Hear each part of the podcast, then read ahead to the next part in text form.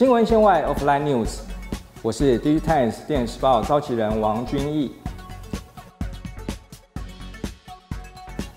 红海在新任董事长刘扬伟上任后，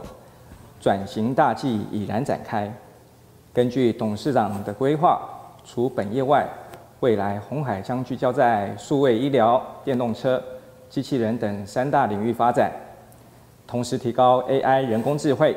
通讯技术跟半导体的核心竞争力，借此让红海的毛利率能由现今的六 percent 左右，在未来三到五年内朝十 percent 的大关挺进，并在二零二五年时，让红海在三在上述三大领域各拿下十 percent 的全球市占。对应五 G、AI、云端所衍生出来的新应用商机，红海的数位转型、全球制造布局、供应链运筹管理等，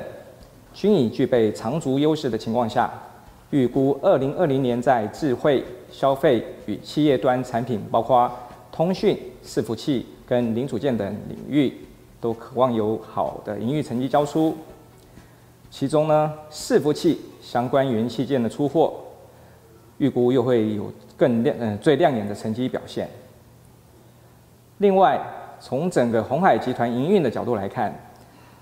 红海旗下的宏腾精密 （FIT）、富士康 （FIH） 与工业互联网 （FII） 在二零二零年的营运展望，又会是市场关注的最大焦点。其中，宏腾精密目前产品线包括天线、连接器、主动式光纤电缆。光学模组、可插拔的收发器模组、无线充电、音讯等。考量明年五 G 基础建设与终端的需求快速提高，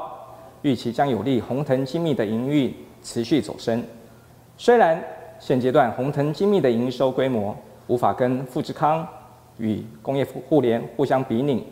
以第三季度为例，宏腾精密的营收总额只有富士康，嗯。只有工业互联近十二分之一的比重，富士康约近四分之一的比重，但由于宏腾精密以高阶元器件生产为主，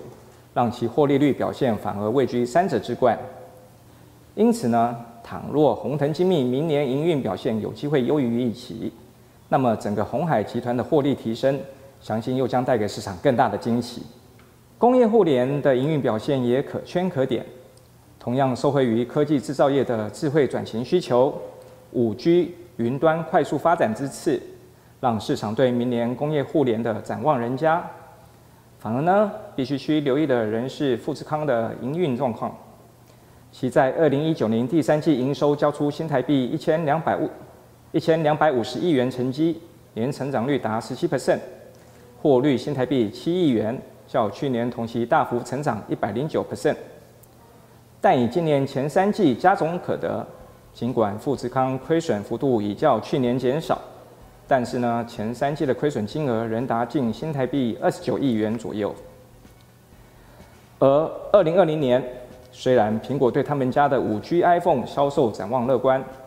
已有供应商透露，五 G iPhone 在明年第三季推出之后，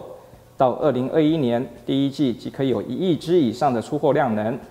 因此。苹果对供应商的下单量已高于 iPhone 十一同期约近七千到八千万只的总量，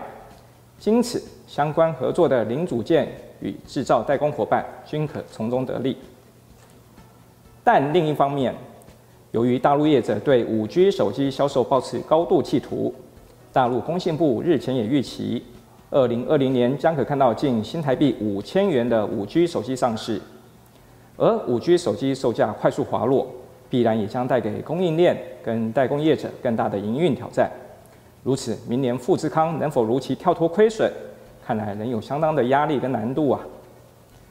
好了，这就是我今天的分享。如果您对红海的营运有其他看法，也欢迎在下方留言。